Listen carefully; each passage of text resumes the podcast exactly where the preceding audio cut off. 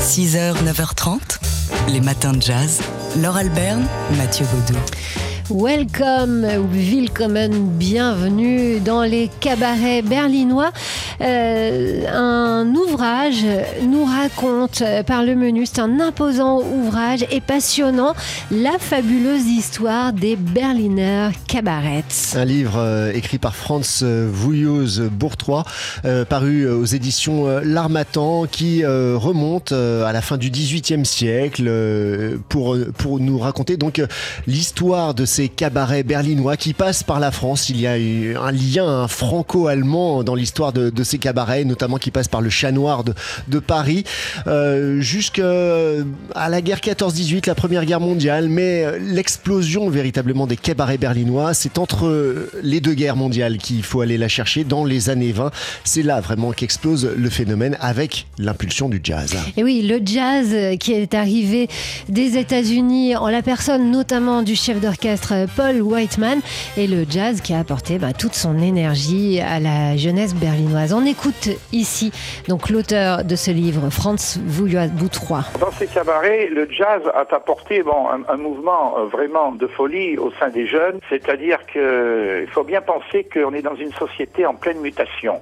Euh, qui euh, ne veut plus de tous les anciens, les anciennes choses qui se rapportent au régime, et donc tous les codes sont changés aussi bien sur le plan sociétal que sur le plan artistique. Donc le jazz apporte un souffle nouveau, les gens ont envie de bouger, les gens ont envie de danser, et donc des clubs de jazz vont s'ouvrir où l'on va essentiellement en fin d'après-midi danser sur tous ces rythmes. Et quand va arriver la grande tournée de Joséphine Becker euh, en provenance de France d'ailleurs, qui est toute jeune à l'époque, euh, avec toute sa troupe, et qui vont donc insuffler de nouveaux rythmes, ça va prendre un vent de folie, et il va y avoir des salles de bal type jazz qui vont s'ouvrir un peu partout à Berlin. Franz Vouilleuse Boutrois, donc auteur de la fabuleuse histoire des Berliner Cabarets. C'est un ouvrage euh, imposant, paru aux éditions L'Armatan. Si vous voulez euh, bah, coller des images et de la musique, bien sûr, on vous renvoie au film Cabaret avec Liza Minnelli, mais pas seulement. Non, aussi à l'Ange Bleu, évidemment, euh, avec Marlène Dietrich. Et puis, il y a en ce moment, que vous pouvez voir sur la, la plateforme de Canal+, la série Babylon Berlin de Tom Tickware. 6h, 9h30, les matins de jazz. Laure Alberne, Mathieu Baudou. Il était né un 19 janvier, c'était en 1931, il y a 90 ans, et c'est pour nous l'occasion de nous rappeler euh, le talent et euh, la personnalité du pianiste Horace Parlan. On est à Pittsburgh, hein, comme Errol Garner ou Ahmad Jamal avant lui. Euh, il était atteint de poliomyélite il, à l'âge de 5 ans, ce qui lui a créé un, handicap. Il était paralysé de, la main droite en, en partie. Du coup, il a développé un style de jeu au piano euh, très particulier, euh, centré évidemment sur, euh, sur, sa, sur sa main gauche, influencé par Monk ou encore par, par Bud Powell. Il a ensuite rejoint les groupes de Lou Donaldson avant de rencontrer Charles Mingus en 1957. Il a enregistré avec le contrebassiste les albums Blues and Roots et Mingus AM. Et puis il a signé aussi plusieurs disques sous son nom pour le label Blue Note. On va écouter la voix d'Horace Parlan à propos d'une composition au titre évocateur Love and Peace qu'on entend sous sa voix. I uh, wrote the composition Love and Peace because j'ai écrit cette composition Love and Peace parce que après avoir pendant de longues années fait l'expérience de tellement de problèmes, de conflits dans le monde, la guerre, la famine et, toutes les tensions politiques,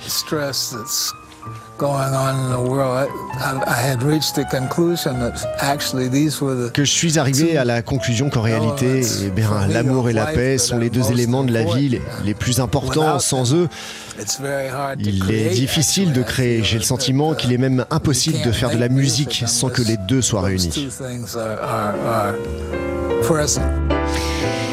Horace Parlan by Horace Parlan, c'est le titre de ce documentaire euh, que vous pouvez trouver sur YouTube pour tout savoir. Donc, du pianiste qu'on écoute ici, qui était né, donc je vous le rappelle, un 19 janvier, il y a 90 ans. 6h, 9h30, les matins de jazz. Laure Alberne, Mathieu Baudou.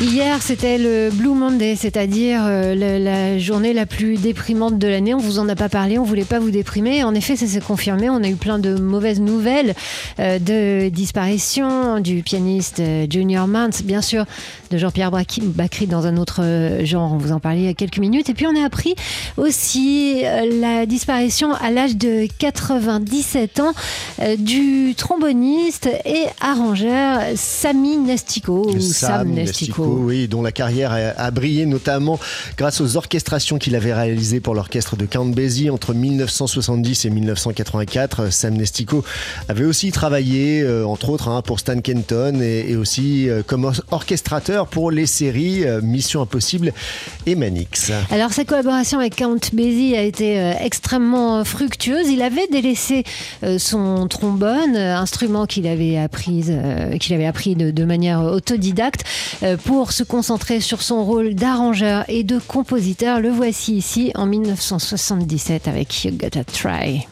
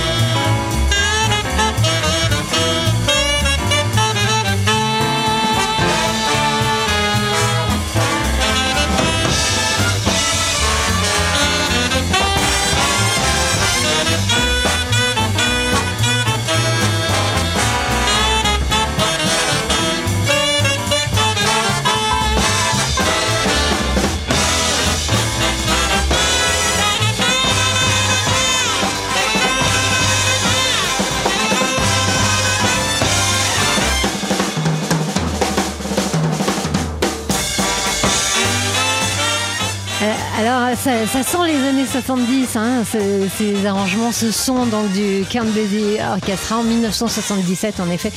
Euh, un- une composition et des arrangements de Sam Nestico, qui au début de sa carrière avait travaillé pour euh, la radio, il était arrangeur pour la radio, euh, ainsi que euh, dans l'armée américaine, et il a dirigé pendant une quinzaine d'années euh, l'orchestre euh, nommé Airmen of Note.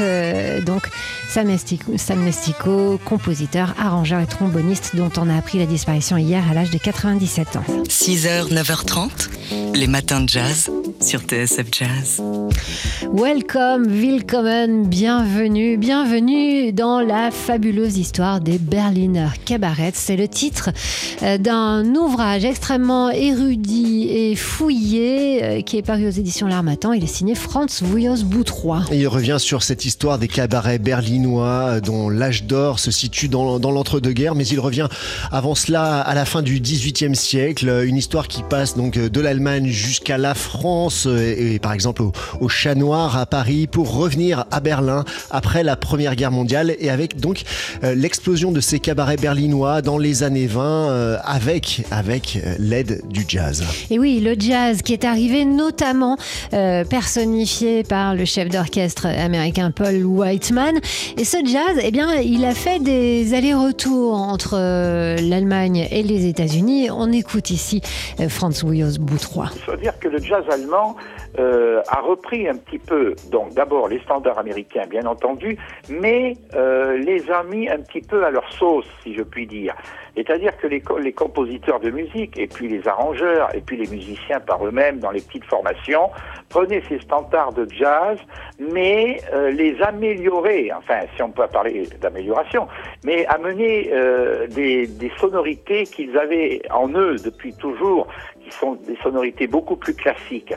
Et ce jazz, un petit peu différent des États-Unis, va s'imposer en Allemagne, mais va retourner ensuite aux États-Unis pour la simple et bonne raison que lorsqu'il arrive les années 1933, beaucoup, d'artistes qui, voyant le vent tourner, qui sont d'ailleurs beaucoup pour beaucoup de confessions juives, émigrent aux États-Unis et vont amener là-bas aux États-Unis euh, ce qu'ils ont composé en Allemagne. Et on retrouve euh, des sonorités du jazz allemand aux États-Unis dès les années 34-35. Voilà, on apprend énormément de choses dans cette fabuleuse histoire des Berliner Cabarets, ouvrage paru aux éditions L'Armatan. Et puis si vous avez envie de voir des images, d'entendre euh, de la musique, bah, il y a des choses au cinéma, notamment bien sûr euh, le cabaret avec Liza Minnelli de Bob Fosse dans les Oui. années 70. Ouais, il y a l'Ange Bleu également euh, avec euh, avec Marlène Dietrich et puis il y a il y a euh, une une série euh, la série Babylon Berlin de Tom Tykwer qui est sortie en 2017 à voir sur Canal+. 6h, 9h30, les matins de jazz. Laure Alberne, Mathieu Baudou. Alors, on n'arrête pas de vous le répéter dans les matins de jazz. Le jazz, c'est chic. Je pense que chic, c'est l'un des, euh, des, des adjectifs qu'on utilise le plus dans les matins de jazz et on en a une nouvelle fois la preuve. avec euh, avec cette musique et euh, les musiciens qui la jouent, des étudiants à la Juilliard School, la, la- la- catégorie jazz hein, de, la, Juilliard School de New York.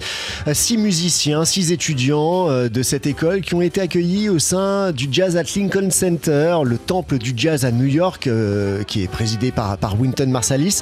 Six étudiants donc qui jouent de la musique chic et qui sont habillés tout aussi chicement. Et oui, ils sont pas arrivés en jogging hein, euh, au Lincoln Center, mais habillés par la marque Fendi. On parle donc de haute couture, euh, qui euh, a choisi de faire une opération de marketing, ce qu'on appelle du brand content, c'est-à-dire bah, raconter une histoire autour d'une marque. Voilà, donc ici en l'occurrence, c'est dans un, lieu défini qui est extrêmement élégant aussi, avec de, de grandes baies vitrées qui donnent sur les gratte-ciel new-yorkais.